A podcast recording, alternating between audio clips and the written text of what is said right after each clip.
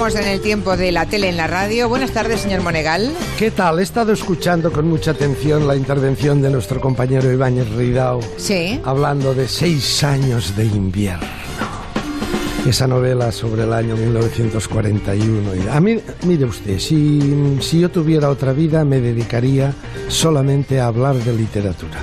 Le encantaría. Me ¿eh? encantaría. Pues, oiga, nunca es tarde, ¿eh? Mire, esta semana precisamente una Sí. iniciativa muy interesante en mi querida Elche. Sí. creo que es el día 13, jornadas literario-gastronómicas en el Huerto del Cura y a través de todas las fuerzas vivas literarias de Elche, Ah, muy bien.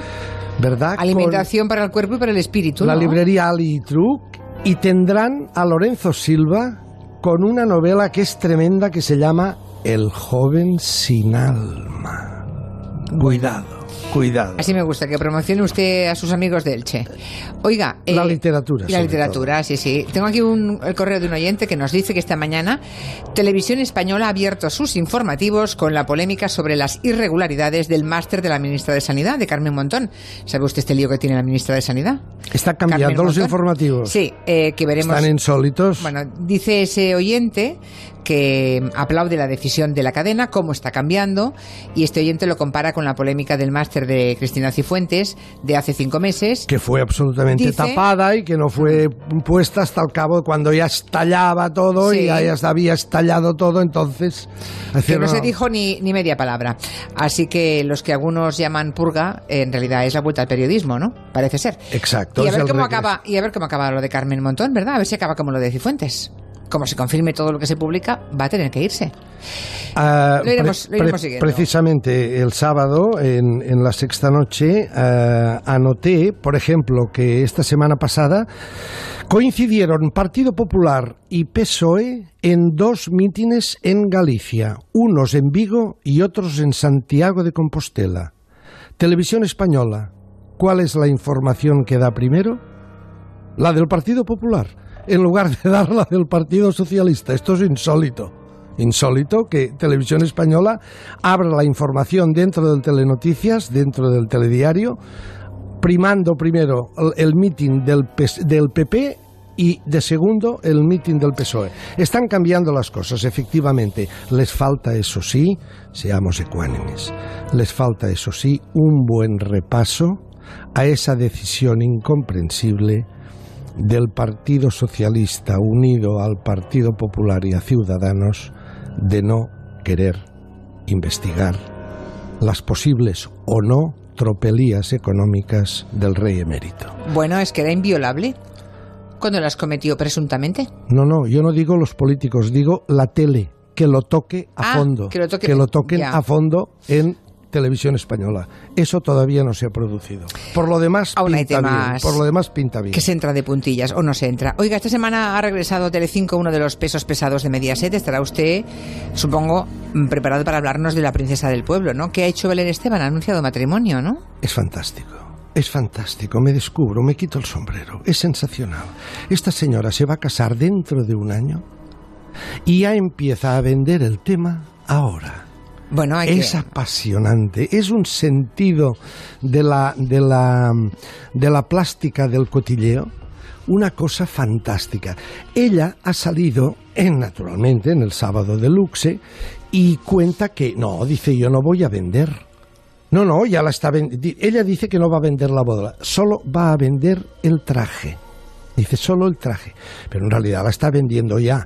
Es decir, cuando una cri- criatura colaboradora de Sálvame, del Deluxe, en lugar de sentarse con sus compañeros, la sientan aparte y le hacen una entrevista, esto es dinero aparte. Por lo tanto, ya empieza a vender. Ha sido muy bonito que cuando ha contado que su novio ya le ha regalado el anillo. Dice, bueno, abre esto. Una bolsa marrón así. Y ya, ya, ya me lo olí. Y me senté en la cama. Abro la bolsa y veo una cajita. Yo ahí ya dije, date. Abro la caja, lo cojo y era un anillo de papel albal. Y ya vi que se metió la mano en el bolsillo y sacó pues mi anillo de compromiso. Y yo me levanté, le di un beso y toda la cosa. Es fantástico porque el anillo, los zapatos, eh, la peluquería y todo eso en diferido. Bueno, claro. Es una boda en diferido por ahora, porque claro, esto será dentro de un año. Imagínese Telecinco. Da tiempo hasta que se peleen, fíjese que le digo. Claro, da, da tiempo a una pelea, por ejemplo, pongamos en el mes de febrero o marzo, que Telecinco monte una historia de una pelea, aunque no sea cierta pero para llenar dos o tres y luego la reconciliación, explicar que la boda peligra. Espero no tener que poner la grabación de este momento, señor Monegal, porque tal cosa no ocurra, porque me parecería muy fuerte. Oiga, hay oyentes Bueno, que le preguntan una salsa, por dígame. Masterchef Celebrity. Oh. Dicen, ¿qué le parece el casting, menudo casting, opina el oyente, de Masterchef Celebrity? Hombre, ayer tuvieron un 24% de share, así que Antonia Delate, he visto, María Vaquerizo, Boris Izaguirre, Carmen Lomana. Santiago Segura No está mal. es Telecinco.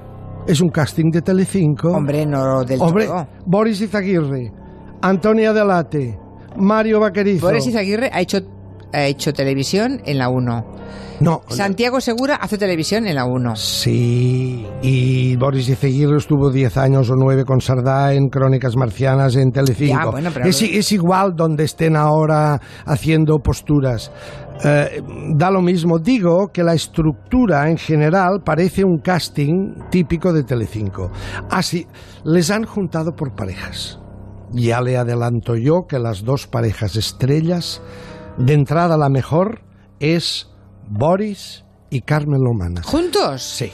Es fantástico. Mire, por cierto, Boris, Le riñó, ¿no? antes de quitarse la chaqueta y ponerse el mandril, mandril, ¿eh? De mandril, antes de ponerse el mandil de cocinero, eh, llevaba una chaqueta muy parecida al traje que lleva usted hoy. ¿De blonda? Sí, si no era de blonda, era de esta especie de flores en Ah. azul, es en, en diferentes tonos de azules y blancos, Ah, muy parecida. Y entonces le, a, a Boris le hicieron hacer un risotto. Y, y bueno, acaba el risotto, lo presenta y fíjese qué diálogo más interesante. Boris, Sí, Jordi. yo viniendo de ti esperaba un nombre más elaborado. y un emplatado bastante más bonito. Es que yo estoy completamente en contra del emplatado. Soy emplatadofóbico. Considero que el emplatado es una gran mariconada, sobrevalorada, y yo ya soy suficientemente maricón para estar cayendo en más mariconadas. Ah, Boris tiene eso, que anima el plató con sus salidas, con sus historias, que da siempre ese punto picante, se ríe de sí mismo, que yo soy ya bastante maricón para caer en más mariconadas, bueno. Y, y a, su la- a su lado, eh, esta criatura también muy apasionante, que es Carmen Lomana, ¿verdad? Preparó un pollo borrachero, que se ve que le puse, dice, le he puesto curry, curry, ¿No será Curry? Perdón, no es Carmen Lomana, es eh, Antonia Delate. Antonia Delate, vale. Dice Carrie, no será Sherry, ¿No será Curry? eh, pero es que el curry no lleva alcohol. Y tratándose de un pollo borrachero, Ya. Pues no sé. no será. Sherry, no será Sherry. Dice, le he puesto Carrie y cerveza. Bueno, igual es Sherry, Sherry Brandy. Ya. Bien. Eh, O igual es como lo pronuncia Carmen Omana. Es sí. esa cosa, es como, ¿no? Y le ha puesto un toque de romero porque dice que en España, dice en Italia no sirve para nada el romero, pero en, en España gusta mucho. Bueno, la pareja es buena, la pareja es buena. También es buena la otra, Santiago Segura, Carmen Lomana.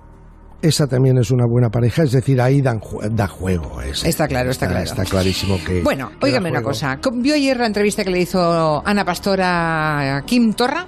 Sí. En la sexta, el regreso del objetivo. Sí, en el Palau de la Generalitat, Sí. allí los dos sentados en uno de los salones del Palau. Eh, bueno, ha sido interesante compararla con la de esta mañana, epistolar, que le ha hecho Lidia Heredia en TV3 a Oriol Junqueras desde la cárcel de Lledoners. Epistolar, ¿eh? Ha dicho usted. Epistolar. Porque no pueden ni Epistolar. entrar a grabar ni Pero, nada. pero ha sido muy interesante. Eh, Ana Pastor le iba preguntando a, a Kim Torra, oiga, ¿usted mm, va, qué va a hacer? ¿Cuál es- va a ser su desobediencia eh, si las sentencias eh, judiciales de los que ahora están presos son condenatorias? Eh, ¿qué, cuál es, y él no contestaba y siempre repetía, hay un nuevo mantra ahora en Cataluña que se ha puesto en marcha. Porque no puede, no hay un sector que no, claro, no puede soportar la realidad. Cuando les hablan una y otra vez de que oiga ustedes, lo que tienen es el 47% de la población. ¿Qué hacemos con el 53%? En la intervención de Tardá el otro día, que le conté aquí, Sí. la intervención en el Congreso, diciendo hay que ser estúpido para imponer la independencia cuando más de la mitad del país, del, de más de la mitad del Cataluña no, es- no está por la independencia. Delante de eso hay unos sectores más fundamentalistas y entonces se han sacado y dicho no, no hablemos del 40. Y Yo, yo he escuchado en TV3 muchos tertuliados que no quieren ni a oír ni a hablar de esa palabra del 47%. Y entonces ayer a. Ana Pastor Sí. Torra sacó el mantra del 80%. Ah, usted dirá, pero bueno, no hablábamos del 47. No, ahora se han sacado, hay un mantra nuevo, que es decir, Toda la gente que es partidaria supuestamente de hacer un referéndum legal. y sobre todo la gente que está en contra de las cárceles y de presos políticos. Somos un 80%. La gente que está a favor de la libertad, el 80%. La gente que está a favor de la justicia, bueno, yo creo que se han quedado cortos. Es el 99%, ¿no? Es decir, son estas palabras grandes, las grandes verdades que ahora manejan y del 47%, que es lo real sobre la independencia, no hablan. En cambio, y eso Ana Pastor le iba preguntando, oiga, pero yo le pregunto otra cosa y tal. No había manera. Eh, suave, eso sí, Kim Torra eh, es un estilo, es un estilo suave, no es nada agresivo, eh, es un hombre, pero mm, es curioso que él sigue con, él sigue con su rollo. Pregúntele lo que le preguntes, él siempre sí, la acaba- respuesta era siempre la misma. Sí, siempre la misma. En cambio, Junqueras, es- esta mañana vía epistolar, ¿qué ha dicho Junqueras desde la cárcel? Afirmaciones que a usted le parecen... Tenemos que admitir, lo traduzco. Sí, dónde estamos y no dónde querríamos estar.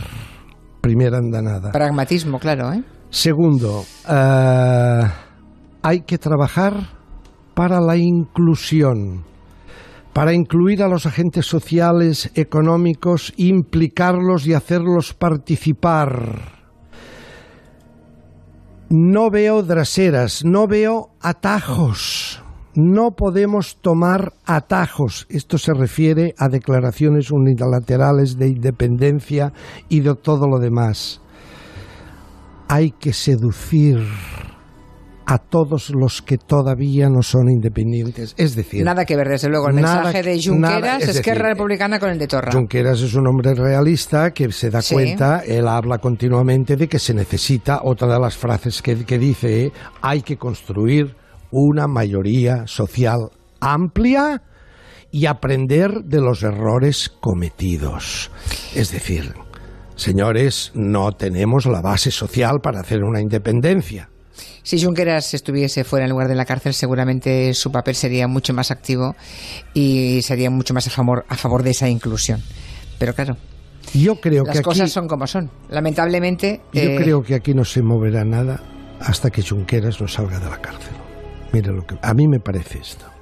sí, pero no lo sé, claro que no pero sé veremos cuál- sale. Veremos cuándo Bueno, sale. claro, claro, claro. Pero el talante de Junqueras. Y cuidado, fíjese que ayer hablábamos de, de Tardá. Y yo le decía, cuidado, que no es precisamente un sospechoso, es Esquerra Republicana de Cataluña. Cuando Convergencia, que son los herederos de todos estos ahora de PDCAT y toda esta historia, estaban pactando como locos con Aznar y con Felipe y lo único que querían, eh, la época Pujol y Sí, todos sí. sus herederos, Esquerra ya era Esquerra ya era republicana desde su sí. nacimiento. Y estos son los que ahora han visto claro que la- no se puede hacer un movimiento independentista cuando no tienes el por lo menos, como decía Milan Kukan, el señor de Eslovenia, el que llevó la independencia a Eslovenia, decir no se puede hacer la independencia con menos de las dos terceras partes de la población a favor. En fin. eh, Interesante comparar las dos, la de Ana Pastor Déjame- y la de esta mañana. Déjame que le diga, le leo un tuit que ha puesto Ana Pastor, tiene toda la razón. Dice, cientos de tuits me dicen que dejaste a Torra hacer un monólogo y cientos de tuits le dicen no dejabas a Torra hablar. No, no es verdad. Ella intentaba preguntarle y el otro no le contestaba. Es decir, le contestaba otra cosa. Le lanzaba una parrafada y entonces Ana volvía y decía, señor Torra, no es eso lo que le pregunto. Lo- no había manera. Lo que intenta decir Ana Pastor es que hay entrevistas muy comprometidas en las que hagas lo que hagas, te van a dar de un lado y de otro. Es tremendo, pero nos entra en el sueldo. Bueno, pero cuidado, lo de Torra no es nuevo. ¿eh? No, es decir, en la clase política, y eso pongo aviso a navegantes, sobre todo a compañeros expertos en entrevistar, como por ejemplo Ana Pastor, la clase política ya ha cogido un, y deben de tener ya un grupo de asesores todos tremendos que les mentalizan en que es igual lo que el periodista... Es aquello que decía Pujol. Pónganme un bulto delante. Se refiere a un periodista. Oiga, ¿a quién quiere que le pongamos? Le decían en TV3 hace 20 años atrás o 15. Es igual, cualquiera, un bulto. ¿Por qué hablaré yo? Es lo de menos lo que pregunta el periodista. Ahora se han acostumbrado muchos políticos en ir a una entrevista y no están preocupados porque es igual lo que les pregunten. Ellos responden Lo que les otra da la cosa, gana. lo que les da la gana. Hace años ya de esto. Sí, es Hace tremendo. años que lo venimos sufriendo, señor Monegal. Hasta mañana. Un abrazo. Adiós. De 3 a 7, Gelo. Con Julia Otero.